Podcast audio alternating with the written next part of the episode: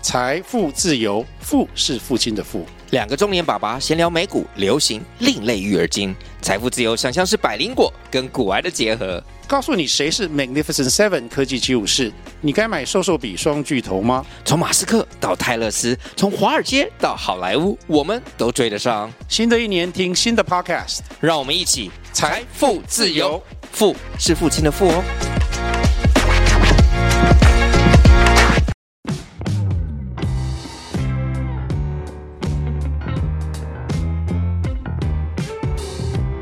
大家好，我是租宇的共同创办人 Sean。租宇是一间专业的包租代管公司，我们的服务有包租代管、不动产租赁以及空间规划与装潢。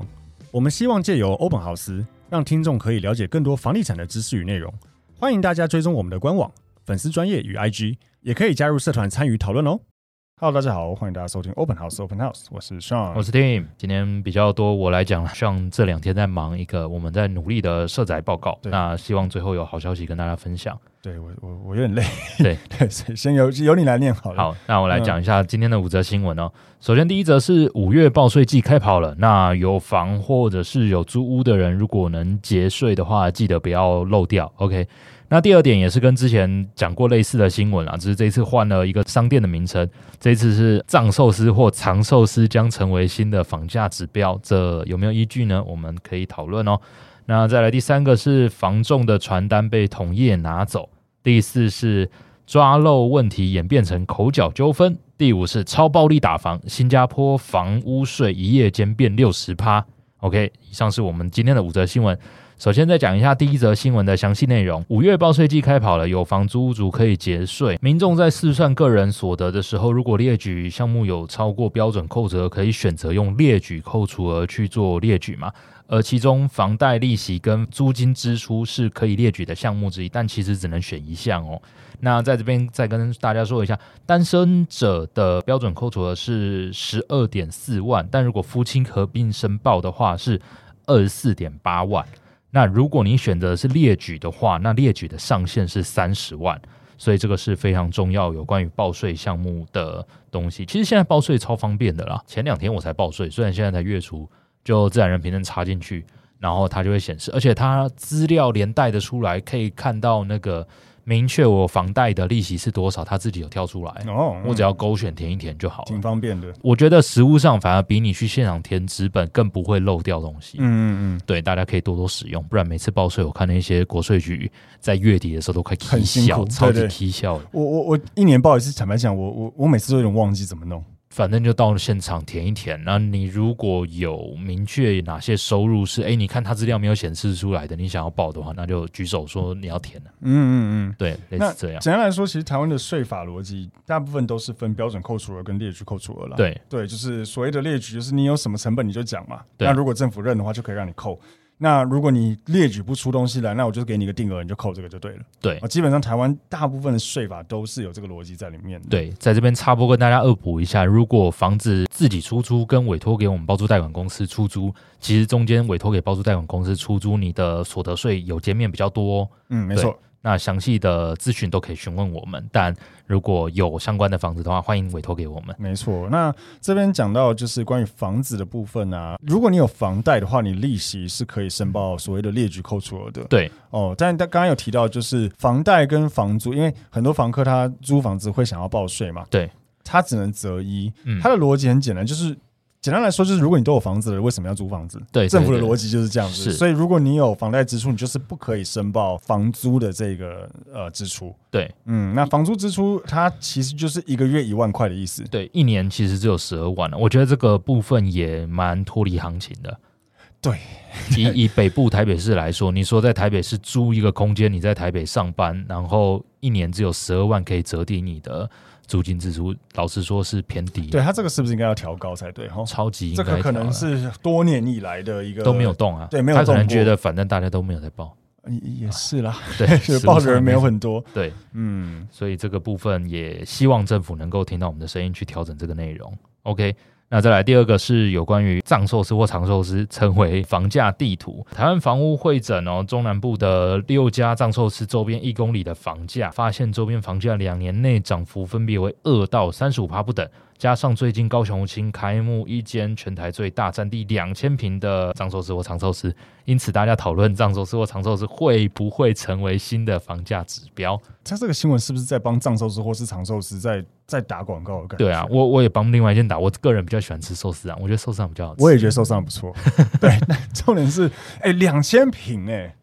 但我觉得这有点断章取义啊。嗯，我随便去找一间店，举例来说好了，我会诊中南部这两年新开的何家人，周边房价全部上扬。对其实我废话对全部都上扬啊、啊对，其实我觉得这是个蛮智障的新闻。有可能我弄一弄，发现说有五十元的地方房价都会涨。对靠，那每个五十哦，有五十元就买，这样不行啊。对啊，就是没有必要为了这个硬去找啦。我觉得有确实有点断章取义，但是呃，我觉得里面有一些可能可以参考的地方啦，就是是讲到这个跟我们上次讨论到的那个麦当劳有点类似，嗯就是这些大企业如果它看准了这个地方有这样子的需求，那它通常就代表说这个地方可能有人口大量开始移入了，对啊，之类，他觉得这边有市场，所以他愿意投资大笔的钱在这边做一个设点嘛。嗯那，既然他都已经评估这边的人口在成长，需求在增加，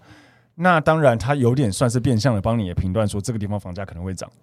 我觉对，得他的因果其实是这样。是啊，啊，但是任何商家都是这样。对，我也可以下另外一个标题说，哎，中南部最近翻修的中油加油站附近周边房价一定上扬啊，这废话之。类的啦。对，所以我我觉得这有点应该是说，不是这边有长寿司或藏寿司才代表房价涨，而是说因为他们看好这边会涨，所以他来这里设点。对他看好这边有市场，啊他对才来应这该边说，他看才好来这市边场才对。，对他啊才来这边设点，而不是相反过来啦。嗯，对，而且还有一个点，我觉得要讲，就是说，因为你看到它前面里面新闻内容有讲到，有一些地方是涨两趴，有些地方涨三十几趴。对啊，嗯，那回归两趴而已的，那你的样本数是多少？举例来说，他可能才两个案子、呃三个案子。而而且我觉得涨两趴意思基本上就是通膨的逻辑吧。对啊对啊，就等于是没涨吧。而且还有就是说，我觉得蛮有可能的状况是，它那个涨两趴的地方，本来的那样那个地方就是一个生活机能已经蛮健全的一个商圈，是啊，所以他当这边开店以后，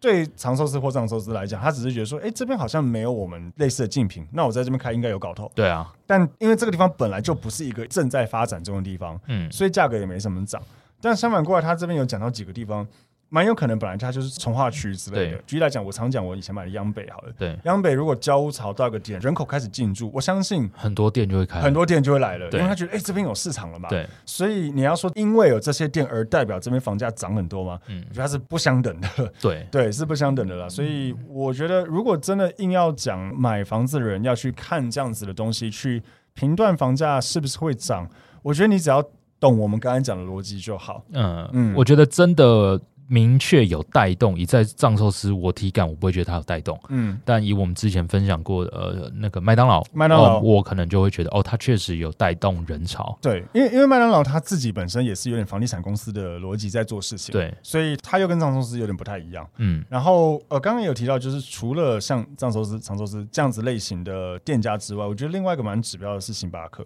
嗯，星巴克还有大家的好邻居，可能全联啦，稍微就是生活机能会越来越好嗯对的一个指标。但是全联我自己是觉得一样，还是回到如果这个地方是个从化区，像央北也在讲说，我记得是社会住宅的楼下楼下会有会开一个啊全联，对，对，然后还有像那个呃仁义从化区三重那边。也有个全联，对他们来讲，我我觉得比较是属于说全联觉得这个地方他看好这边未来开始会有会有人潮所以了。他先插旗在这里。对所以你要以这样子的逻辑去看，你要说哦，我看到全联都敢在这边开，而且这个从化区还没有很成熟的时候，他就愿意开了。嗯，那有可能这边真的会有涨的可能性，因为对他们评估过，他们也觉得哦这边有搞头。是。对我觉得大概逻辑是这样子。大的连锁公司他们在设点的时候评估的事情，会比一般中介或者是你自然人去买房评估更多东西好啊、像要投入很多钱，对对对，对他们来讲是真金白银砸下去的。嗯，几千万的投入是我们最近有在跟大型，我先不讲谁好了，反正就是大型连锁的餐饮业者来谈，他们也都是说他们整个套机器都要从国外海运过来，对投入上千万，然后还要招募人，对，嗯要做很多很多事情，所以其实对他们来讲，他们都要做这么多事情，他前面的评估当然是非常非常的严谨了。嗯嗯， ，OK。再来第三点是，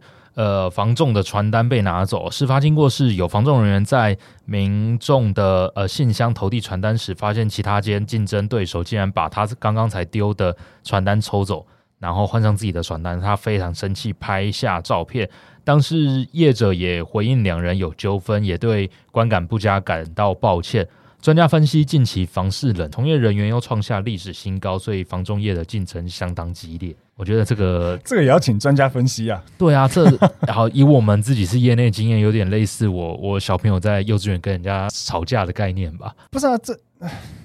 这超常见好吗？我们分享一下以前我们自己，不要说是不同品牌间竞争，我们以前自己同一个品牌之间，甚至同店，通常都自己人啦。对啊通常都自己人。有时候同店，因为以连锁的直营店来说，呃，屋主只能委托一位中介服务，所以呃，以连锁的公司来说，他们内部的竞争也非常激烈。我们常常回到店里面就看到，哎呦，旁边桌上怎么放着我的信？我之前因为我以前开发屋主的时候，都会我都会做一套那个销售报告书，对对对哎蛮精美的，它会蛮有没有。大一本的。对，蛮大一本的，然后我就是把它折好，放在一个信封里面，就大信封丢在屋主的信箱。对，然后因为那个我做久了，发现大家有人会开始学我。然后重点是我有一次去别有店，就是对，其他分店其他分店去找人的时候，看到嗯，为什么某某人桌上有我的销售计划报告书报告书，然后对还上面有地址，干我超算了啦，就是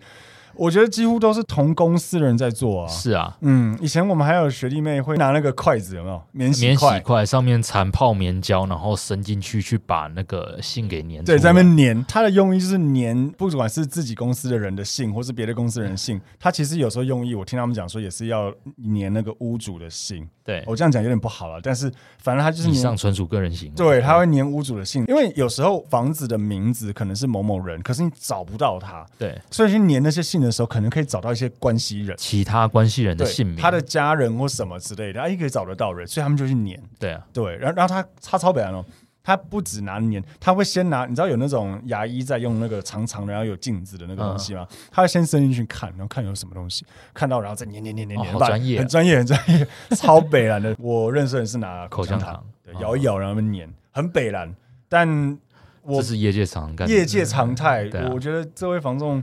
嗯，就这常见啦，不要不要这样子嘛。你也、对啊你搞不好也会对人家这他样子啊、一定也有做过。我不相信有资历的中介不知道有这种事情发生。对啊，你知道像我以前，譬如说屋主，因为可能一次有两三个中介来找他嘛，因为屋主可能不想一次跟你们那么多人谈，所以我在旁边等嘛。那前一家中介可能就是跟他聊完之后有给他名片嘛，嗯，然后可能名片就放在桌上，然后换我的时候，我在跟屋主聊的时候，一个冷不防我就把人家的名片嗯收起来了。对啊，这是很常见的啊，从业竞争本来就很凶了，或对啊者说店之间或是什么竞争也都很激烈的。嗯，应该说，呃，业务之间本来就都会竞争，那尤其中介业的竞争是真的很嗯激因为金烈。额很大啊，对啊嗯，所以这个不要不要大惊小怪嘛，很常见，很常见。 ，OK。好，那在第四则新闻是跟抓漏有关的问题啦。台北市中山区有一栋华夏三楼长期有漏水问题，虽然四楼屋主表示去年已经请水电师傅修缮完毕了，但是漏水仍没有改善。上月二十七号这天，双方找水电师傅抓漏，水电师傅认为是对面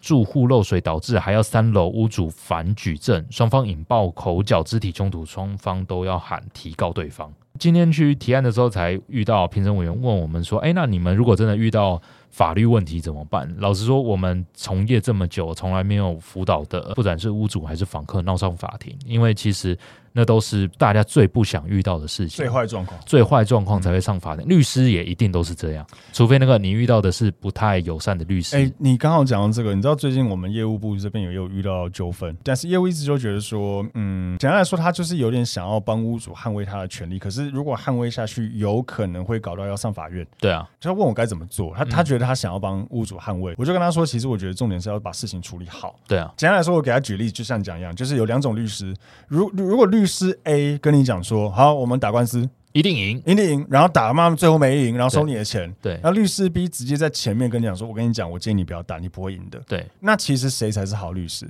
而且啊，先不要说不会赢，他搞不好说你没有百分之百赢面绝对不会大赢面不大，他可能觉得赢面或者不是大，五十五十有风险。对，赢面不大，他可能就建议你说，我觉得可能不要会比较好。所以我们在处理这样的事情的时候，不应该要引导变成是就都告。对所以一样回到这件事情，就是这个其实很常见了。我们也有遇过，就是楼上漏下来，然后搞一搞，最后变成是斜对面楼上。就这个事情来说，水电师傅的判断可能是真的，对啊就是真的是对角的邻居漏过来，对啊或者是你的对门户漏过来，这都是有可能的事情。但是这就是一个沟通的艺术，双方不要去弄到爆发口角、肢体纠纷，因为那个就从一点民事纠纷民变事成变刑刑事，事，嗯，超麻烦的。对我只能说这是很常见的事情。然后，呃如果真的有遇到楼上楼下漏水，我是觉得最好双方都找师傅来。对，就如果两个师傅都讲法差不多，那可能就有蛮蛮大的公信力了吧。对啊，对啊，之对类啊，的，对，所以我觉得这样子是比较好的做法，因为你想象一下，如果你今天你漏水到楼下，嗯然后楼下找个师傅就就来跟你说，哦，就你们漏了，对啊！那我你这样敲一敲十万块，对，对，那、你可能觉得说是吗？那对我也要找我的师傅来看，是啊对，所以其实就是最好就是直一一次直接找两家来看对，，而且大家尽量约同一个时间，对对清楚，直接现场对，对，嗯，这样子是最好的做法了。甚至呃，你另外一方式讲，两个间厂商现场去比价嘛，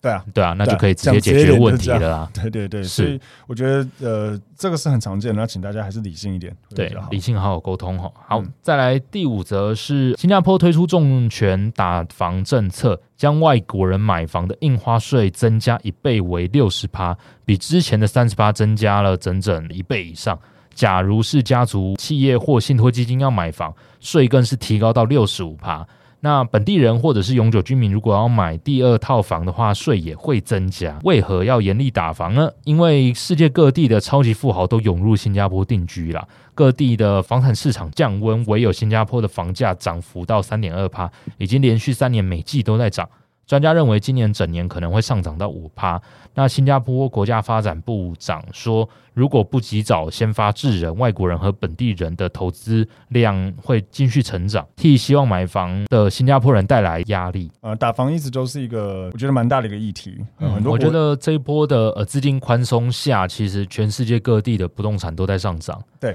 对，那就是看各国的政府有没有积极在介入这件事情。对，可是我必须说，我觉得打房政策，我觉得真的非常的因国家而异啦。对，嗯有蛮多可相似的地方。举例来说，持有的税率，或是移转的税率，不然就是买第二间的税率之类嗯对的，，或让者你是直接调高贷款利率，对对对然后限制贷款成数。对，这就是常见的一些做法，让你购买变困难，或是让你持有成本变高。为什么很多人都打第二房，就是因为它逻辑上房子是拿来住的，是，所以照理来讲，你都有房子住啦，为什么你没有第二间嘞？嗯，但实际上，其实尤其在亚洲国家特别明显，就是房子都变成了投资的一个项对目。放钱的地方，对对，都把现金变成了房地产，这是超级超级在呃华人世界常见的一个现象，因为现金可能会变薄，对房地产逻辑上会跟着一起通膨通膨。一起涨，但是回到新加坡这件事情，你看它其实是打外国人买房，然后它是打印花税，就是交易成本变非常非常的贵，是我记得那天我们在跟我们一个朋友是在东南亚做房地产业在聊，他觉得台湾房地产的很大的问题是交易税真的很低，嗯，对，就是持有税也超低，持有税其实也很低，对，对，但但这个就是变成说，台湾我不确定政府愿不愿意真的暴力打房，不可能，我觉得确实好像没有很敢，嗯，虽然他最近做了一些修正，算蛮强硬，但也没有到暴力了，他们都是。重重拿起，轻轻放下，哎、对对对，嗯大概这样子的去推行这些新的政策，我不能说他都没有做做事，嗯，但是实质上对于目前的房价的涨幅是没有帮助的。目前没有看到太显著的改变啦。对，对，那当然是数据上是显示是有开始走跌，或是可能呃在交易量有有减缩，嗯但还要再观察一下。嗯，但是而且我觉得新加坡跟台湾比较大的不一样是，新加坡目这一波打房的目标对象是外国人去投资，但其实以我们回过头来看台湾的房价的话，台湾的房价涨幅不是外国人供起来的。对，我觉得所以这是为什么说，我觉得这个是非常因地制宜的一件事情。譬如说以新加坡来讲好了，其实非常多的外资会来投资嘛，或者不要讲新加坡，我们讲很多国家，譬如说东南亚国家，我之前做过东南亚的房地产，各地的所得其实是很不均匀的。对，有些国家的人均所得很高，呃，有些国家相对比较低。你我们大概可以试想一下，假设对某一个国家的人来讲，台湾的房子好便宜哦，对，然后好便宜，至于他又觉得说，嗯，这边很有发展性，所以我想要来买这边。那当这些钱一直一直进来的时候，大家看我们的房价觉得哦好便宜，然后我们自己看觉得哦好贵，对啊因为我当地们人收都入会有差，是，对，所以他们一直买一直买，会导致房价因为供给需求失衡的关系。会一直涨，一直涨。那因为刚刚有提到，就是当地人的收入没有那么高嘛，对当地人觉得已经很贵，现在还涨，所以就变成说是被外资炒起来，是几乎所有国家都非常不乐见，因为这是一个非常不健全的事情对，，它不健康，非常不健康。会让国内的一般人买不起房子对。啊，那买不起房子的问题就很大了，这大家也知道。像台湾哦，因为买不了房，那就结不了婚，生不了小孩，诸对啊如此类的一堆问题，居住问题等。等的居住正义啊，诸如此类的问题都会产生。然后还有一个我觉得比较大的问题，就是因为这些外资基本上都是投资人，所以一旦譬如说这个国家他觉得他想出场了，就跟股票有点像，对大量出场。那就崩了，大量嗯。崩跌，对对对，那这个其实对整个金融体系或什么是非常的有影响的，嗯对，所以所有的国家几乎都对外资炒房子都有很多限制，像新加坡这边有提到嘛，外国人买房子印花税增加一倍，泰国有所谓的楼地板限制，嗯啊，，就是所谓的四九五一嘛，呃，就是外国人不能买超过百分之四十九的楼地板面积，嗯呃很多人会限制更低，可能三十趴左右，他一定会做很多外国人的限制，对我或记是得贷款限制嗯也是，澳洲、加拿大之前被大陆人炒起来的时候，后来也都有一些相对的限制啊。好像有些国家是特别针对大陆人、欸。对对，对我记得对有对有些对国家是特别大针对陆人大陆很人，爱买，啊，就是外国的这边房子炒完，就像我刚才讲，的，炒完觉得哎没搞头的资金撤走，再去下又个去地方，别的地方对对，炒这一直到处炒房，所以很多国家也相继的对了，就是外资炒房有很多很多的影响。嗯那刚才提到，就台湾其实好像都是自己在炒比较多，呃，我觉得有几个现象。首先，最重点就是在外国人眼里，台湾是一个呃可能会随时有战乱的地方。对，它不是一个非常稳定的投资对啦，对对，对他们嗯来说，这个投资的风险很高，但是呃，相对的也没什么利润可，利润相对没那么高。嗯利润的话，嗯，难说啦。可是我觉得主要对他们来讲，就是没有太大的投